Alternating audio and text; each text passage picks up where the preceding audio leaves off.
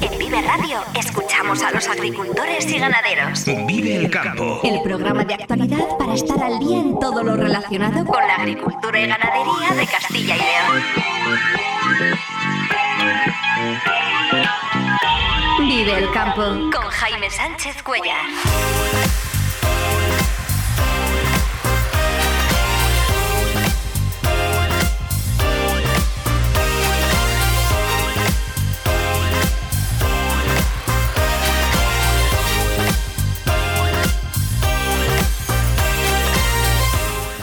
Días, esto es Vive el Campo en Vive Radio. Hoy es viernes 2 de febrero y hasta las 8 menos 10 aquí contamos lo que está pasando en el sector agroalimentario y cómo afecta a los agricultores y ganaderos de Castilla y León. El campo al día, toda la actualidad del sector en Vive Radio.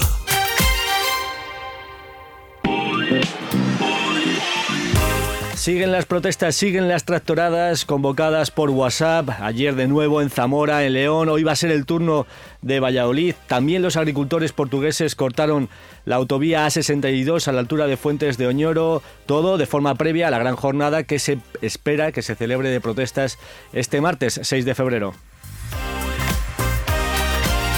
Más de mil tractores bloquearon también Bruselas ayer con más de 30 organizaciones de toda Europa. Exigen el fin de los acuerdos de libre comercio de Europa con terceros países y una simplificación de la normativa agraria.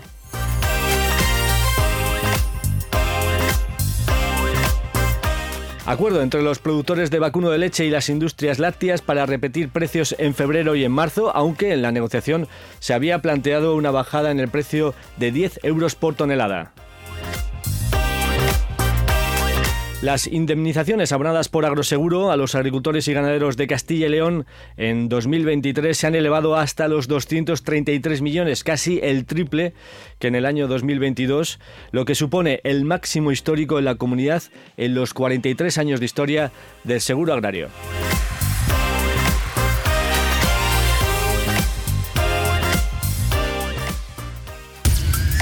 Vive el tiempo en Vive Radio. Hoy ya está de nuevo con nosotros Daniel Angulo para contarnos la previsión del tiempo y para recordarnos también, ¿verdad Daniel?, que hoy 2 de febrero tenemos eh, fiesta en muchos pueblos. Eh, buenos días. Hola, muy buenos días, Jaime. Muy buenos días, amigos oyentes de Vive Radio y Vive el Campo. Lo primero hoy, felicitar a todas esas localidades que tienen la, la, Candelaria por patrona. Hoy es fiesta en muchas localidades de Castilla y León, en muchos barrios también. Se me ocurre, por ejemplo, el barrio de Gamonal, en Burgos. Y bueno, pues hoy es su día hoy es la Candelaria. Pero es que además todos, bueno, pues tenemos esta fecha en la cabeza como muy importante, una fecha de referencia muy importante en lo que es el invierno.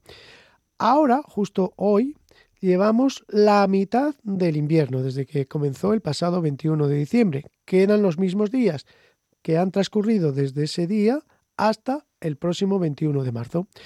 Siempre, hacia la mitad del invierno, la gente quería saber cómo iba a ser el resto, si iba a ser riguroso, si iba a seguir el riguroso invierno, si iba, por el contrario, a suavizarse. Algunos años, unos años pasaba una cosa, otros años pasaba otra. Ya sabemos que esto del tiempo es muy variable. Y por eso, pues, eh, se observaba el tiempo que hacía normalmente en esta jornada. Si salía el sol, pues eso indicaba que el tiempo iba a seguir siendo frío ya que seguía el normalmente anticiclón frío de invierno con sus heladas, niebla y ambiente riguroso. Si por el contrario dominaban las nubes y llovía, es decir, si la Candelaria lloraba, pues entonces el invierno iba a ser más suave, puesto que el anticiclón había sido desplazado por las borrascas atlánticas, los frentes, que normalmente traen aire húmedo desde el Atlántico y suavizan el ambiente. Por eso se dice, normalmente, es el dicho popular castellano, si la Candelaria llora, el invierno ya evapora. Si la Candelaria llora, el invierno fora. Eso en los países, en, en, el Mediterráneo. Es decir, que si llueve por la Candelaria, pues el invierno de ahora en adelante parece que va a ser más suave, pero si no, pues parece que va a seguir el anticiclón con sus heladas y su frío. Hoy la verdad es que no vamos a tener ni un día muy frío, pero tampoco la Candelaria va a llorar. Va a ser un día tranquilo, con muchas nieblas, de hecho ya les estamos teniendo, con nubosidad. Ojo, hoy a diferencia de ayer, los cielos van a estar nubosos en el norte de León, norte de Palencia y norte de Burgos, ya que está entrando viento de componente nordeste, lo habrán notado. Todas esas nubes, a medida que avance la mañana, ya a partir del mediodía, se van a ir rompiendo y esta tarde los cielos van a quedar poco nubosos allí en el norte de Burgos y norte de Palencia y norte de León. En el resto, pues va a haber mm, sol con algunas nubes altas, pero ojo, donde no parece que vayan a levantar las nieblas, sino que pueden persistir todo el día, es en el sur de Zamora, norte de Salamanca, norte de Ávila, alguna zona del oeste de Segovia y también sur de Valladolid. Ahí parece que las nieblas van a ser persistentes y eso, lógicamente, va a condicionar las temperaturas. De hecho, Hoy eh, van a bajar las temperaturas diurnas en, las zonas donde va a incidir el viento del norte, como Burgos, que se va a quedar con una máxima de 10-11 grados, aunque la mínima que ayer fue de 1 bajo cero iba a estar en 4 grados. Pero en Salamanca, por ejemplo, pues van a tener una mínima, una mínima de 3 grados eh, y van a tener una máxima de 11 grados. En Segovia también, un grado de mínima, 11 de máxima. En Soria, aquí va a lucir el sol, va a helar porque va a estar despejado a primeras horas de la mañana, se espera 1 o 2 bajo cero, pero la máxima rondará los 14-15 grados algo menos que ayer. En Valladolid tendremos nieblas por la mañana con 5 grados de mínima y luego 12 de máxima. En Zamora también nieblas con un grado de mínima y luego 12 de máxima. Nieblas que irán, parece que levantando, podrían ser persistentes hasta bien entrada eh, la mañana. Mientras que en Ávila pues tendrán 1 de mínima, 12 de máxima. En León se quedarán los cielos poco nubosos, aquí ya están de hecho poco nubosos. La mínima en León, capital, será de 0 grados, 13 de máxima y luego en Palencia 4 con nieblas que irán levantando según avance el día para quedarse los termómetros en 12. Aquí también en Valencia con viento del nordeste, al igual que en Burgos y, en Valladolid. Bueno, pues eso es lo que nos espera para esta jornada de la Candelaria. Ya si vamos avanzando en el fin de semana que comienza hoy, mañana será San Blas. Y ya saben, mañana hay que mirar a ese campanario que tenemos cerca, donde hay un nido de cigüeña.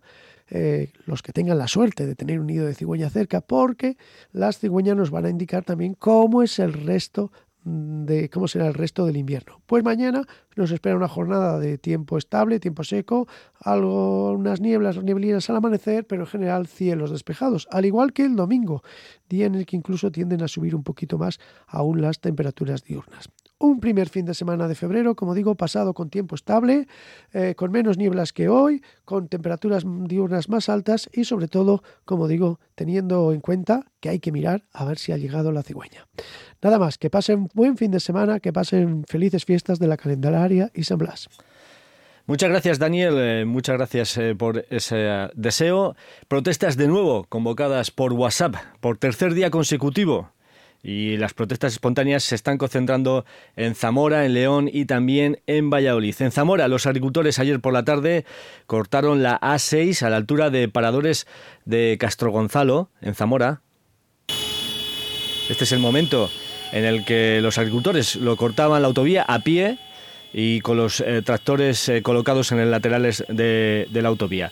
También en Zamora Capital unos 300 tractores estuvieron en la plaza de la Marina de la capital. En León varias columnas de tractores quisieron llegar hasta la delegación de la Junta, pero no se les permitió porque la protesta no estaba comunicada. Hoy lo van a volver a intentar.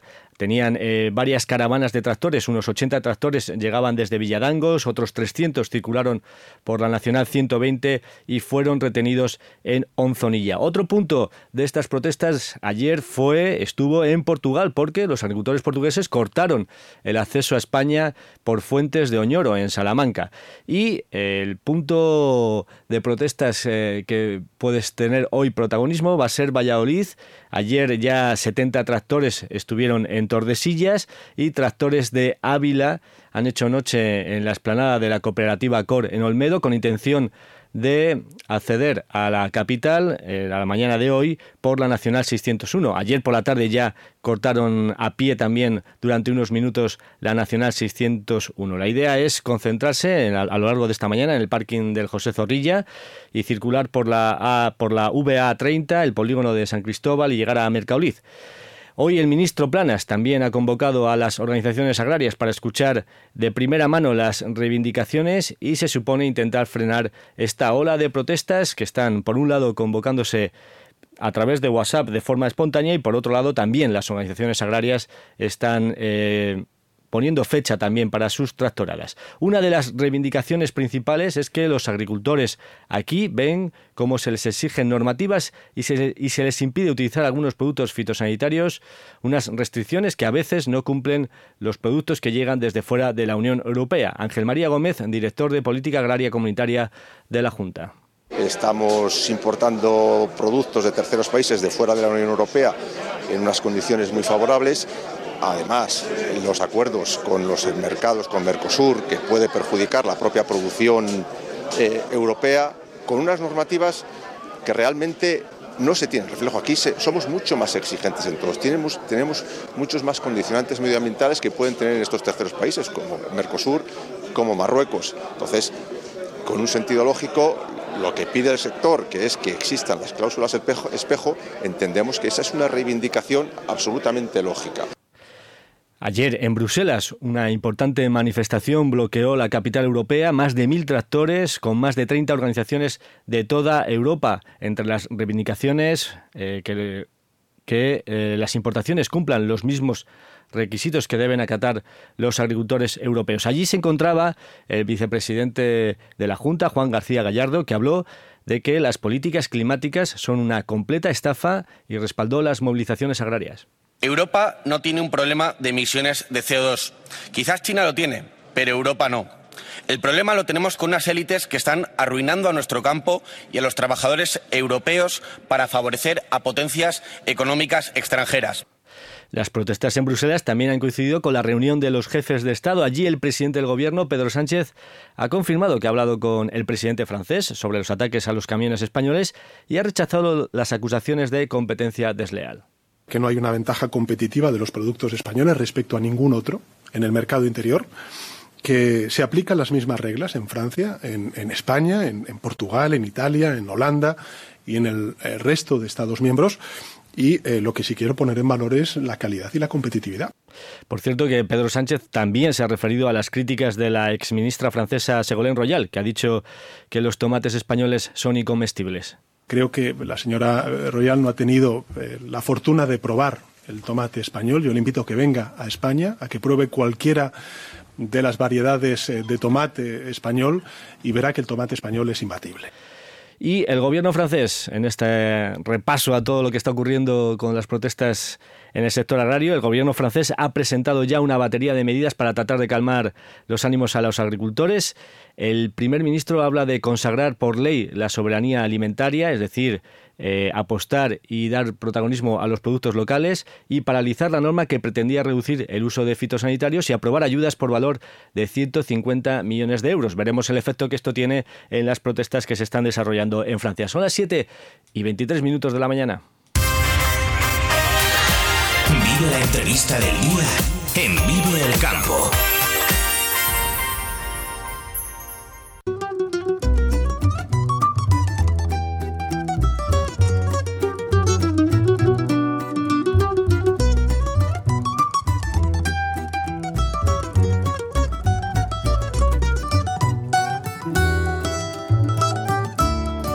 Nos interesamos ahora por la situación del vacuno de leche. Ha habido acuerdo entre los productores y las industrias lácteas para, repetir precios en febrero y en marzo, aunque en la negociación se había planteado una bajada en el precio de 10 euros por tonelada. Fernando Alaiz es ganadero leonés que preside la Organización de Productores de Leche Asociación Láctea Empresarial. Fernando, eh, muy buenos días. Buenos días. Hay acuerdo, al menos para repetir el precio eh, dos meses, pero la amenaza de, la amenaza de bajada en el precio eh, seguirá estando presente después. Bueno, intentaremos que no. Si es verdad que las empresas a veces te dicen, bueno, en la primavera eh, puede bajar. eso se basa en algo histórico, digamos, cuando antes la ganadería salían a pastar y la leche era de peor calidad. Entonces, bueno, de peor calidad y bueno, con menor coste porque las vacas salían a pastar. Entonces tenía la costumbre de bajar en la primavera y de subir en septiembre. Eh, creo que esto ahora mismo es ilógico porque una ganadería no se produce eso. Prácticamente el, 90% de las ganaderías están en estabulación continua.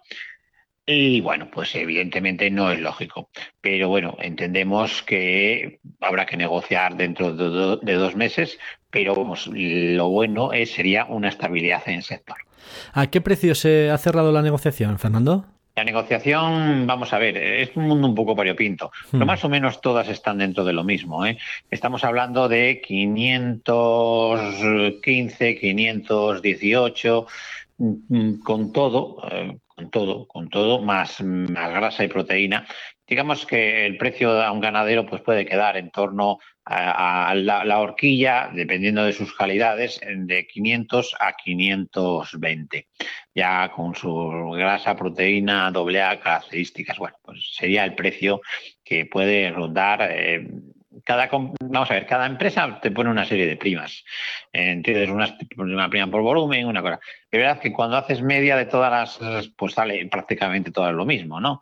Pero bueno, eh, digamos que lo ponen así diferente para quedar mejor, porque todas hacen prácticamente lo mismo. Pero bueno, en este caso todas han hecho lo mismo, salvo entre Pinares, que, que sí ha decidido bajar de forma injustificada a nuestro entender, porque, porque bueno, ha tenido un beneficio en el 2022 disparado, un 28% más, y, no es lógico que, que, se pretenda una bajada. Si es verdad que pretendía 10 euros tonelada bajar durante el, estos dos meses ha pasado a, a 5 euros eh, el primer mes, eh, en febrero, y luego pues 10 euros marzo y 10 euros abril. Esa cifra de 520 euros por tonelada, ¿no? Más o menos. la verdad es que está por debajo de lo que había fijado el estudio de la Universidad de Valladolid, que mm, fijaba alrededor de 580 euros un poco lo que son los costes de producción. O sea que estaríamos eh, por debajo de los costes de producción. Bueno, los costes de producción ahora mismo no, no, tengo datos exactamente del estudio porque no se han elaborado, pero bueno, los costes de producción han bajado, han bajado y esto hace que, bueno, que, también nos haya beneficiado en ese sentido. Pero sí es verdad que los costes de producción para nosotros son eh, fundamentales y muy importantes y sistemáticamente no se respetan. Hay dos cosas que están pasando en el sector que son básicas y quería dejar claras. Una de ellas es que el coste de producción no se cumple, no se respeta. Por lo tanto, cuando nos vienen y nos dicen que van a bajar, pues nosotros lo que intentamos es tener por lo menos estabilidad. Y segunda, que es, es que el sector, digamos, está muy cansado, está muy quemado. Nos encontramos con que hemos tenido unos precios aceptables durante el año 2023, concretamente en Castilla y León, uno de los mejores precios de España. No voy a decir que el mejor, porque el mejor probablemente esté en la zona del Valle de los Pedroches, en Andalucía, pero hemos tenido unos muy buenos precios y, sin embargo, las ganaderías han disminuido en un 10% en Castilla y León, con la salvedad de que ya nos está dando eh, el hecho de que cuando uno quita las vagas pasa a tenerlas otro. Digamos, eh, antes que ocurría, el vecino quita las vacas y, la, y compra eh, otro la ganadería y al final la producción se mantiene. Ahora no, ahora, ahora se quitan las vacas y el vecino dice, no, yo no quiero más. Entonces, el gran problema que nos encontramos es lo que tú acabas de decir. ¿Y la primavera qué va a pasar? Entonces hay gente que ya no está dispuesta a llegar a la primavera. Hay gente que ya mm, dice, bueno, tendría que mejorar mi sala de ordeño, tendría que mejorar mi carro de alimentación o tendría que hacer una nave pero como no sé lo que va a ocurrir en la primavera y a lo mejor me vienen con un problema gordo de bajada, pues entonces no lo hago. Y entonces, eh, digamos, el sector se está quedando atrás y el sector se está quemando. Es decir, es continuo. Yo, conozco gente, eh, hace el mes pasado, y es que gente con 44 años, instalaciones relativamente nuevas, han quitado, las, han quitado la ganadería. Ya no están dispuestos a seguir trabajando todos los días a cambio de, bueno, de, un sustento. Eso no puede ser. Hay que tener un beneficio empresarial. Aparte de tener un sueldo por tu trabajo, hay que tener un beneficio empresarial, como tienen el resto de empresas. Y bueno, pues eh, aquí no se da ese detalle, unido a, la falta de mano de obra, y no sabemos cómo tampoco va a venir el problema de abastecimiento en cuanto a forrajes en, la primavera. Porque ahora mismo, eh, ¿cuántos eh, ganaderos hay en Castilla y León con entregas declaradas? Bueno, aproximadamente. Eh, aproximadamente no, no sé ahora mismo la cifra, pero ha bajado un 10%. La tendría que mirar para darte una cifra errónea, eso. Pero ha bajado un 10% con respecto a, vamos, eh, con respecto al año anterior. Ganaderos y producción ha bajado, ¿no? Y, sí, la producción en Castilla y León eh, ha bajado, ha bajado en Castilla y León. Eh, ha bajado en toda España, salvo Galicia. Galicia es la parte que ha compensado la bajada de toda España. Galicia es la única comunidad autónoma que, ha, baja, que ha, compensado la bajada. Sin embargo, estamos en plano, es decir, no hemos aumentado nada. Pese a tener unos buenos precios comparado con el resto de Europa. ¿eh? no quiere decir que los precios sean los suficientes, pero sin embargo, comparado con el resto de Europa, son mm, precios bastante aceptables. Sin embargo, la producción no ha aumentado. ¿Por qué? Porque el sector, lo que acabo de decir, el sector está quemado. Ahora mismo mm, mm, te venían con argumentos de bajadas, cuando, claro, eh, Frontera está em, con precios al alza.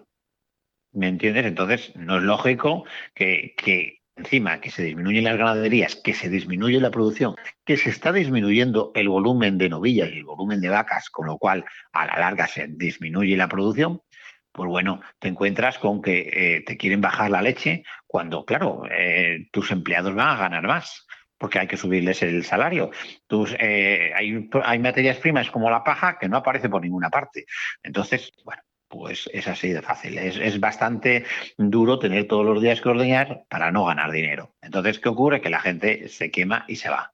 El volumen que me comentas, el, eso, pues ahora mismo el dato exacto no te lo puedo decir. Pero bueno, en toda España es importante también tenerlo en toda España. En toda España no ha parado de bajar y dentro de poco mm, tranquilamente se quedará en 10.000 ganaderías o menos. ¿Y es imposible, Fernando, eh, negociar contratos de precios a más largo plazo? Bueno, es, muy difícil negociar nada. Eh, es decir, vamos a ver, primeramente eh, nos ocurre que es que los contratos tienen que estar inscritos. Y tú, nosotros desde cooperativas, cuando, cuando queremos saber los precios, que, el cooperativista te dice, ¿a cómo voy a cobrar la leche en febrero? ¿A cómo la voy a cobrar en marzo? Bueno, pues en febrero, eh, es decir, esto lo estamos hablando de que hay que negociarlo en enero. Pero es que a lo mejor es el 23 de enero y no sabes, la empresa no te ha dicho nada.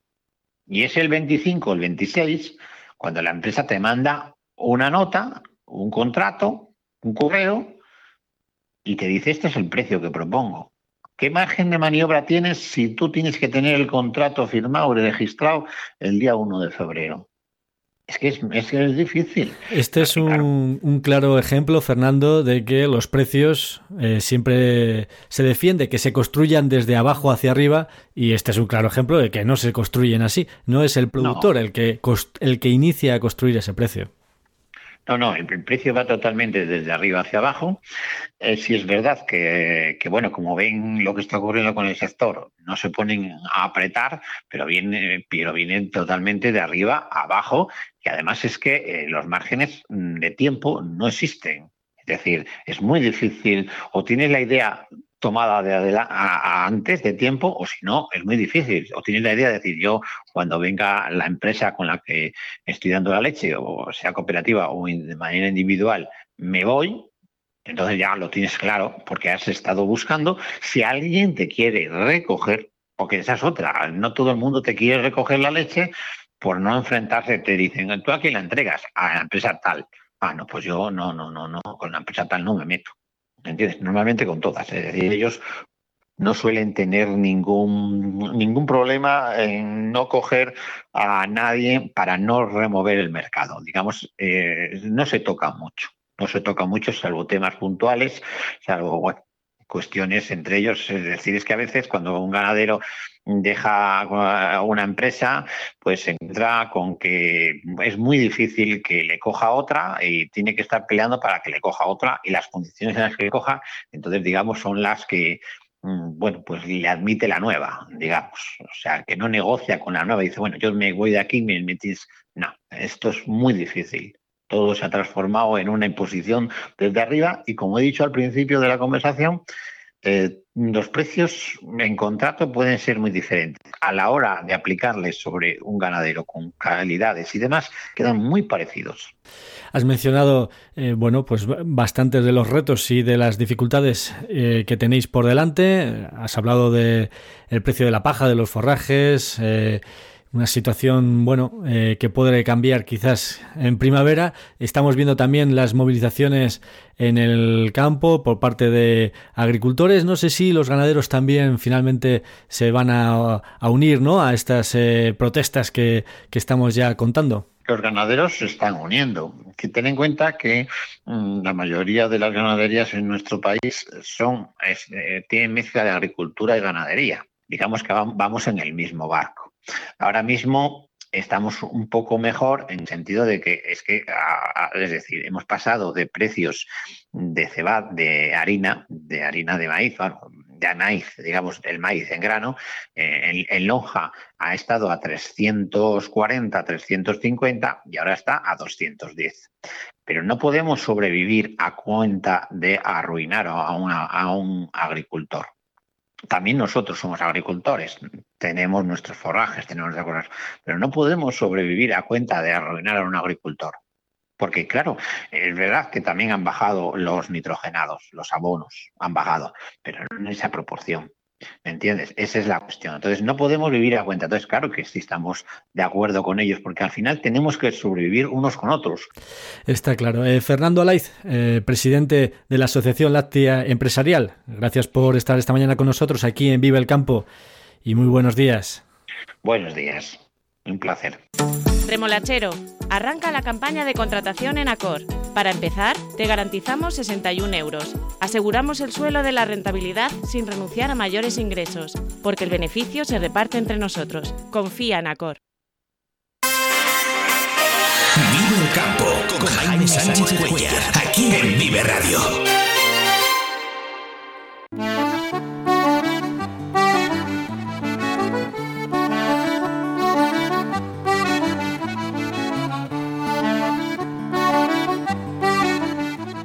Quizás eh, la niebla que estamos teniendo estos últimos días en la meseta nos permite sentir el invierno, pero fuera de la niebla eh, las temperaturas están siendo altas para esta época del año. Eh, para algunas tareas agrícolas podría venir bien, Pienso en las siembras de cereal que aún estén terminando, en la campaña de maíz y la remolacha, pero lo cierto es que estadísticamente se están registrando temperaturas superiores a la media. Así que la pregunta para Víctor González, experto en meteorología de Meteorred, la tengo bastante clara para hoy. Eh, Víctor, muy buenos días. Hola, muy buenos días, Jaime. Y la pregunta es, ¿se va a retirar en algún momento esta dorsal anticiclónica que habéis llamado? Pues efectivamente, parece que por fin eh, da señales de debilitamiento y parece que se va a retirar. Eh, lo único que vamos a tener que tener paciencia porque todavía faltan unos días, pero de cara a la semana que viene esa dorsal prácticamente va a desaparecer y aunque no sabemos muy bien eh, dónde afectarán más las lluvias y qué situación se dará, sí que es verdad que quedará abierta la puerta pues, a la entrada de frentes, borrascas y digamos que una situación más típica de, otoño e invierno, claro. Entonces estamos hasta ante un cambio de tiempo, ¿no? ¿Cuándo se podría producir ese cambio de tiempo? ¿A partir de qué día de la próxima semana, más o menos? Pues eh, más o menos, eh, bueno, la semana va a empezar muy parecida, así que el lunes pues tampoco nos llevamos las manos a la cabeza si la situación no cambia. Pero el caso es que a partir de, pues mira, probablemente el miércoles, entre el miércoles y el jueves, ya se note un cambio importante con la entrada del primer frente eh, por, la, por las costas de Portugal y Galicia. No sabemos ni la extensión ni la, ni la intensidad de este frente, pero el caso es que será el primero probablemente de varios. La semana, de hecho, empezará un poco rara, porque empezará todavía con temperaturas elevadas, con nieblas. Puede que incluso en algunas zonas de montaña se forme alguna tormenta, es decir, un panorama propio de, de una primavera avanzada. Pero esto ya digo, a mediados de semana cambiará radicalmente y volveremos a una dinámica pues mucho más típica de estas fechas.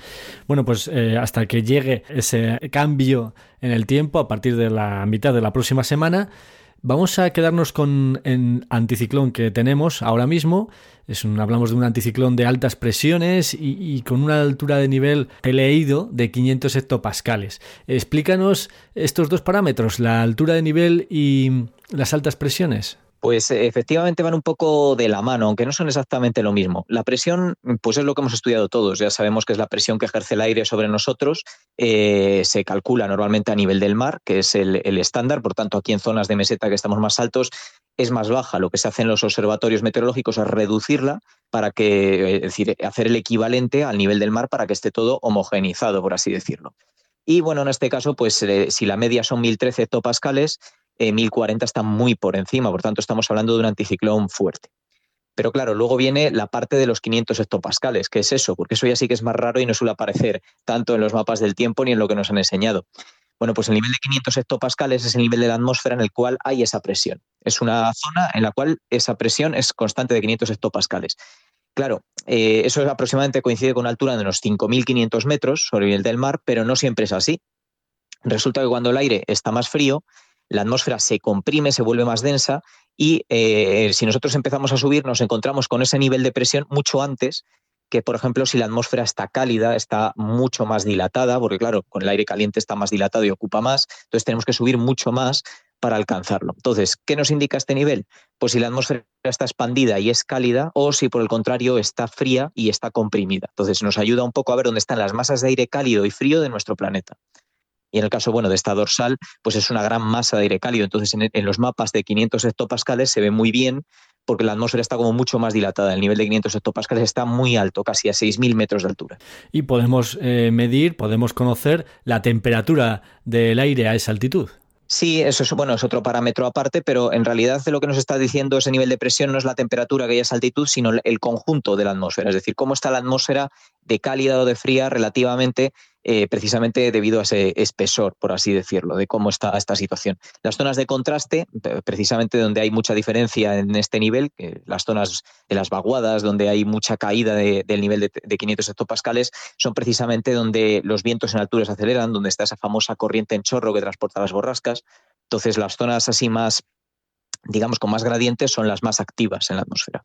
Y decía que si podría ¿no? Eh, medir esa temperatura del aire como otro de los parámetros, ¿no? Y que mm, está siendo también un dato superior ¿no? a la media, ¿no? Sí, sí, claro, porque efectivamente luego está el nivel de 850 hectopascales, que es otro nivel aparte, que suele coincidir con unos 1.500 metros de altura y es el nivel que se suele utilizar como referencia para ver si las masas de aire que nos afectan ya a nosotros aquí cerca del suelo, no en, en la alta atmósfera, pues eh, van a ser cálidas o frías. Es un nivel muy utilizado pues porque está cerca de la superficie, pero tampoco está pegado al suelo y por tanto no se ve afectado pues, por el calentamiento del suelo, de, las ciudades, de las montañas, del océano. Estaba a 1500 metros de altura. Y justo, pues sí, ha alcanzado los 15 grados centígrados eh, la masa de aire a ese nivel estos últimos días. Eso es una barbaridad. Para que nos hagamos una idea, en el centro de, bueno, aquí en Castilla y León, la media del mes de julio, de temperatura a 1500 metros es de unos 19 grados centígrados. Es decir, que estar a 15 es comparable casi a un mes de mayo o junio. Por suerte, como los días son más cortos, pues no da tiempo a calentar tanto la superficie, pero sí hemos observado que en zonas de montaña las mínimas han sido altísimas. Hemos batido récords de temperatura para el mes de enero, además por muchos grados, es decir, que no estamos hablando de algo que bueno, que podría haber sucedido en el pasado, que se ha repetido, no, estamos hablando de una cosa que hasta que, bueno, que hace unas décadas era completamente impensable, es decir, que ha habido un cambio muy sustancial, efectivamente. Oye, Víctor, ¿y por qué se está notando tanto el cambio en la península o si hablamos en el caso concreto de Castilla y León? Pues eh, tiene una, una, respuesta un tanto compleja, pero que no es difícil de entender. De hecho, lo que está pasando es que en general toda la zona mediterránea, y eso incluye, pues claro, el sur de Europa, la península ibérica, eh, pues por lo visto se está calentando más de lo normal y estos últimos años pues el calentamiento que ha tenido la zona mediterránea y nuestra península ha sido espectacular con esas olas de calor tan extremas en, los veranos pasados, esos incendios forestales alimentados por unas condiciones extremas y ahora pues con estos calores inusuales en, enero.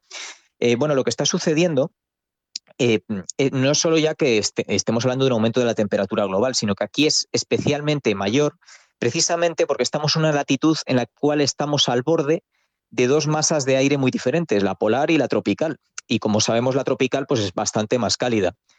¿Qué ha sucedido? Bueno, pues em, en el planeta la circulación a grande escala, en todo, en todo, digamos, este caos de borrascas y anticiclones, hay un patrón muy claro, que es que el aire del trópico tiende a ascender, subir en la atmósfera, se propaga a latitudes medias y luego desciende. Y vuelve otra vez hasta el ecuador donde vuelve a calentarse. Esto es lo que se conoce como la célula de Halley. Es parecido como la, célula de aire que hace un radiador en nuestra casa, en una habitación, por convección. Bueno, pues esta célula lo que sucede es que con el aumento de temperatura global aumenta su extensión. Es decir, que el aire subtropical al ascender y ir hacia latitudes más altas, resulta que digamos que se pasa de frenada y llega todavía más al norte de lo habitual. Nosotros, como estamos en esa frontera, estamos viendo con mucha más frecuencia esa irrupción de aire subtropical y, por tanto, aquí ese calentamiento se nota más que en otros sitios. Y esto es, eh, claro, esta célula de Hadley, lo que aprendemos cada viernes contigo, Víctor, se está haciendo, digamos, eh, más grande. Y entonces es lo que puede provocarnos también esto, este aumento de las temperaturas. Efectivamente, se va haciendo más grande. Esta célula de Halley, pues es, ya digo, es como una corriente convectiva, como la que hace un radiador en una habitación. Fue descubierta por el físico y matemático Edmund Halley ya, ah, pues estamos hablando de principios del siglo XVIII, es decir, que tiene ya mucho tiempo este conocimiento.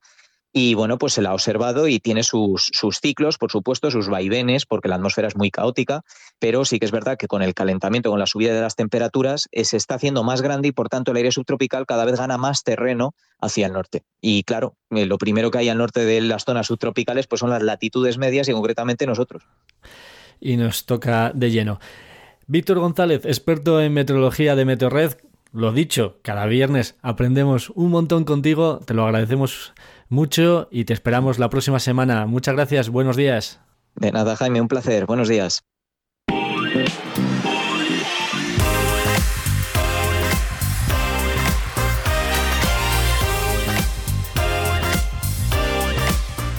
Antes de despedirnos, son las 7 y 46 minutos de la mañana, repasamos los titulares del día, cuarto día de las protestas convocadas por WhatsApp de los agricultores en Zamora, León y Valladolid. Ayer cortaron por dos veces la autovía A6 a la altura de Paradores de Castro Gonzalo en Zamora. También por la tarde la Nacional 601 en Olmedo, en Portugal. Se cortó el acceso a España por Fuentes de Oñoro y la movilización llegó también a Bruselas con la convocatoria de más de 30 organizaciones. El objetivo hoy es colapsar Valladolid. Una de las principales reivindicaciones es que las importaciones cumplan los mismos requisitos que deben acatar los agricultores europeos. Ángel María Gómez, director de Política Agraria Comunitaria de la Junta. Estamos importando productos de terceros países de fuera de la Unión Europea en unas condiciones muy favorables. Además, los acuerdos con los mercados, con Mercosur, que puede perjudicar la propia producción eh, europea, con unas normativas que realmente no se tiene reflejo. Aquí somos mucho más exigentes en todos. Tenemos, tenemos muchos más condicionantes medioambientales que pueden tener en estos terceros países, como Mercosur, como Marruecos. Entonces, con un sentido lógico, lo que pide el sector, que es que existan las cláusulas espejo, entendemos que esa es una reivindicación absolutamente lógica. El vicepresidente de la Junta, Juan García Gallardo, habla de estafa climática y respalda las movilizaciones agrarias. Europa no tiene un problema de emisiones de CO2. Quizás China lo tiene, pero Europa no. El problema lo tenemos con unas élites que están arruinando a nuestro campo y a los trabajadores europeos para favorecer a potencias económicas extranjeras. El presidente del Gobierno, Pedro Sánchez, defiende al sector ante las críticas que llegan desde Francia que no hay una ventaja competitiva de los productos españoles respecto a ningún otro en el mercado interior, que se aplican las mismas reglas en Francia, en, España, en, Portugal, en Italia, en Holanda y en el, resto de Estados miembros. Y eh, lo que sí quiero poner en valor es la calidad y la competitividad. Acuerdo entre los productores de vacuno de leche y las industrias lácteas para repetir precios en febrero y en marzo, aunque en la negociación se había planteado una bajada en el precio de 10 euros por tonelada el sector se está quedando atrás y el sector se está quemando. Es decir, ahí es continuo. Yo, conozco gente, eh, hace el mes pasado, y es que gente con 44 años, instalaciones relativamente nuevas, han quitado, las, han quitado la, ganadería. Ya no están dispuestos a seguir trabajando eh, todos los días a cambio de, bueno, de un sustento. Eso no puede ser. Hay que tener un beneficio empresarial. Aparte de tener un sueldo por tu trabajo, hay que tener un beneficio empresarial, como tienen el resto de empresas.